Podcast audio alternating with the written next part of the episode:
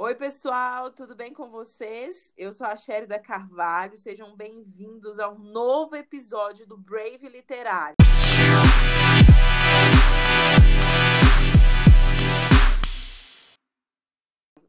Hoje eu estou aqui juntamente com a Maíra Tavares, formada em relações públicas e formando em teologia. Nós estamos aqui para agregar valor ao seu conhecimento bíblico e teológico. Seja bem-vinda, Maíra, a mais esse episódio para que nós possamos disseminar o evangelho de uma maneira, de uma maneira inusitada. Oi, gente, boa noite, bom dia, boa tarde. Não sei que hora você vai ouvir esse podcast, mas que seja numa hora que você vai sentar e vai ouvir, e vai aprender mais daquilo que Deus falou comigo, falou com a Sherry, falou com todo mundo que está lendo esse livro. Espero que seja assim, um tempo de muito aprendizado mesmo para vocês, assim como tem sido para a gente também. É isso aí, nós estamos crescendo, né? Eu costumo dizer que nós estamos indo para algum lugar, Deus está nos direcionando para algum lugar, porque todo conhecimento que nós temos sempre nos conduz ao crescimento. E hoje nós vamos continuar falando do livro Pense, do autor John Piper, e eu queria perguntar para a Maíra a respeito de um conceito que ele trata lá no livro, que é a respeito do entendimento. E aí, Maíra, eu queria te fazer essa pergunta: o que, que significa amar a Deus com entendimento para você? Então, quando eu fui lendo né, o livro e o John Piper vai falando sobre entendimento, a gente consegue ter uma, uma visão bem clara de que entender é muito diferente do que a gente tem em mente. Né? A gente às vezes acha que você ouvir sobre algo você entende. E entendimento é ter conhecimento profundo sobre aquilo, né? sobre aquele assunto. E com Deus é da mesma forma. Para que você ame a Deus de uma forma plena e completa, você precisa ter entendimento. Entendimento vem de relacionamento. Né? Quando a gente faz um paralelo entre um relacionamento de amizade ou casamento, você só ama aquela pessoa de fato depois que começa a conviver realmente com ela. Né? A gente fala que gosta e tudo, mas você consegue amar de fato quando você conhece essa pessoa de uma forma bem profunda. Né? A gente fala, eu brinco entre os meus amigos que a gente fala te amo e te gosto, mas é porque a gente se conhece profundamente. E é por isso que a gente se ama. E com Deus é da mesma forma. É, é verdade.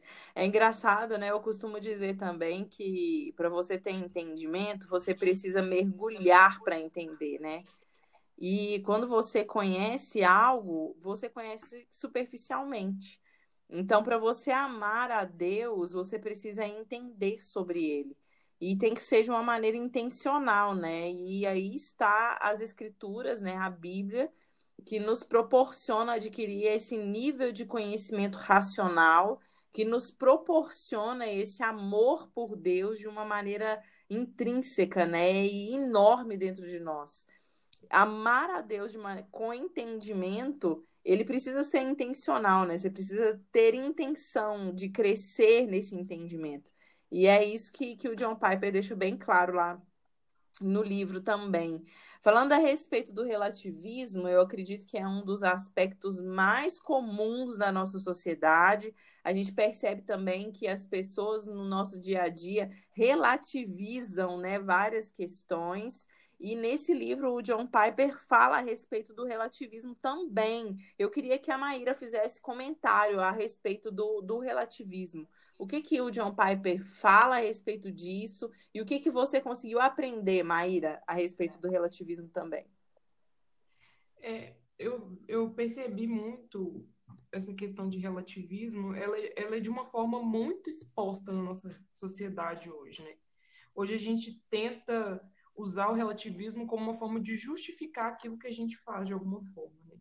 Então você não tem um padrão de, de de segmento, que é o que o John Piper fala, que o relativismo ele vem de não ter um padrão a se seguir. Você não tem um, um, um ponto de partida e um ponto de chegada. Você sai de, é igual o pessoal fala aqui do metrô de Belo Horizonte, sai do nada e vai para lugar nenhum.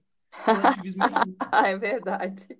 Você sai de um lugar que você não entende, que você não conhece, e vai para lugar nenhum, porque você quer justificar as suas condutas, os seus pensamentos em cima de coisas que não são a verdade propriamente dita, né? E quando a gente fala da palavra de Deus, ela é absoluta naquilo que ela se propõe a falar. Né? Deus ele deixou muito, muito claro e muito explícito aquilo que ele queria que a gente entendesse. Não tem como nós relativizarmos em cima daquilo. Não tem como a gente sair de um parâmetro diferente da Bíblia, porque a gente vai distorcer o que é dito.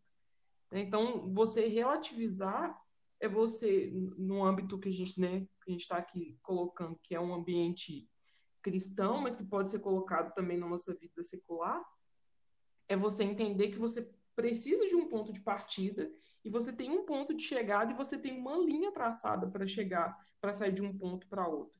E quando você começa a se desviar muito, começa a sair muito fora dessa linha, você acaba relativizando esses caminhos, você acaba encontrando maneiras né, genéricas de querer chegar no mesmo lugar, e isso não acontece. Né? É verdade, é engraçado porque a própria palavra fala, né, que existe um só caminho. E sendo as escrituras, né, a nossa regra de fé, não cabe o relativismo na vida de um cristão. Porque a nossa regra de fé, ela já foi dada.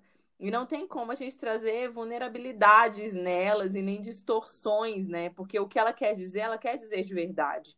Então, assim, eu costumo dizer que existem pessoas que falam, ah, porque um texto contradiz o outro e tal.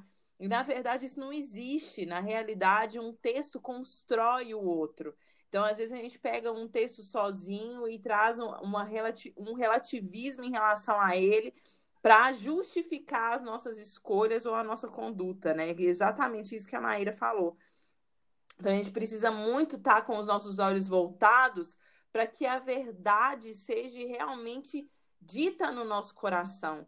Eu, eu brinco com, com o pessoal que caminha perto de mim, eu falo assim: olha, a gente precisa permitir que as escrituras nos leiam, que a gente permita que a Bíblia possa ler o nosso coração, né? Não a gente ler ela. Porque quando a gente permite que a Bíblia nos leia, ela traz sobre a nossa vida uma postura de integridade e de, de formalidade e de permanência naquele texto ali que não te dá nenhum tipo de sombra de dúvida. Então a gente precisa muito ver a, as escrituras como a nossa regra de fé, porque essa questão do relativismo, ela vem de uma maneira muito sutil. E quando você percebe, você já está ó navegando nela. Então a gente precisa ficar atento a respeito disso. Outro aspecto que John Piper trata é a respeito da anti-intelectualidade. E anti-intelectualidade é algo que foi pregado durante muitos anos nas igrejas, né? E eu queria saber, Maíra, o que você pensa a respeito disso, da anti-intelectualidade? Você acha que o cristão tem que ser anti-intelectual? Eu, eu acho que eu, eu fico até com a voz embargada quando na hora que eu li esse pedaço do livro, porque é uma coisa que eu vivo brigando com as pessoas. Gente, vocês não podem ser pessoas alienadas. A gente, por muito tempo, viveu, a gente tem uma cultura, na verdade, a gente tem uma cultura ocidental que aliena muitas pessoas, né? A gente vem de uma colonização que foi feita pelos portugueses e a gente não tem esse hábito de leitura, né? No brasileiro, entranhado no brasileiro, aquela coisa de ler, de aprender. E por muito tempo, essa questão de todo conhecimento que está fora da Bíblia, né, bem entre aspas, esse, esse conhecimento não é válido, isso, isso permeou pra, pela igreja por muitos anos. E as pessoas colocavam muito isso, que você fazer faculdade, você estudar, você ler sobre determinados assuntos, era quase que você ser expulso da igreja, era quase como uma inquisição, você ia ser queimado vivo e junto com seus livros você ia É verdade. É muito engraçado. a gente sempre, né, é, era muito isso. Então, as pessoas, elas. É uma parte aqui do livro John Piper fala isso, que se a gente não tiver conhecimento, se a gente não tiver acesso a esse conhecimento, a gente não consegue entender o que Deus fala na Bíblia. A gente precisa ser moldado nesse conhecimento, obviamente, com todas as ressalvas que devem ser feitas, a gente tem que ter um pensamento muito crítico, muito um olhar muito crítico sobre aquilo que é ensinado para nós. Né? Eu, eu vi falando isso que eu fiz faculdade de humanas, então a gente tem um, um viés muito pesado de uma de uma, um conceito específico, de uma ideologia específica dentro das faculdades. É errado? Não, porque ali eles estão vivendo coisas que não, não são pertinentes à igreja. Então a gente tem que aprender a fazer essa distinção. Nem tudo que você estuda dentro da faculdade são coisas que vão te ajudar dentro da igreja, mas são coisas que vão abrir os seus olhos para que você entenda aquilo que Deus tem falado. Nem que seja, tipo, esse não é o caminho a ser seguido, o caminho a ser seguido é esse que Deus propõe. A gente precisa conhecer. E eu vejo que a igreja tem se movimentado nesse sentido de conhecer as coisas, entender melhor o que é falado, não só na Bíblia, porque a gente tem muito aquela coisa de que Deus é muito emocional, Deus é muito emotivo, Deus age no meio da emoção e não é. Deus ele precisa, ele nos deu a chance e assim um privilégio de raciocinar e a gente precisa usar isso de uma forma eficaz para que não aconteça como muitas vezes a gente ouve as pessoas falando, ah, é porque crente é burro. Não, gente, crente não é burro. Crente é iluminado pelo Espírito Santo para entender todas as coisas, inclusive a Bíblia. Então, acho que a igreja precisa caminhar nesse sentido de que o conhecimento ele é válido quando ele é transpassado pela obra do Espírito Santo. Então, todo conhecimento que é moldado pelo Espírito Santo dentro e fora da igreja, ele é válido para fazer a gente crescer. É isso aí. Então, a gente pode falar que o anti-intelectualismo é totalmente anticristão, né, Maíra? Porque nós cristãos precisamos da intelectualidade. A intelectualidade é uma ferramenta que Deus nos deu para propagação do reino dele, para que nós possamos aprender e disseminar aquilo que ele mesmo nos ensina. Aí a gente para e pensa, né? A intelectualidade ela tem que ser só diante dos contextos e do, dos textos bíblicos?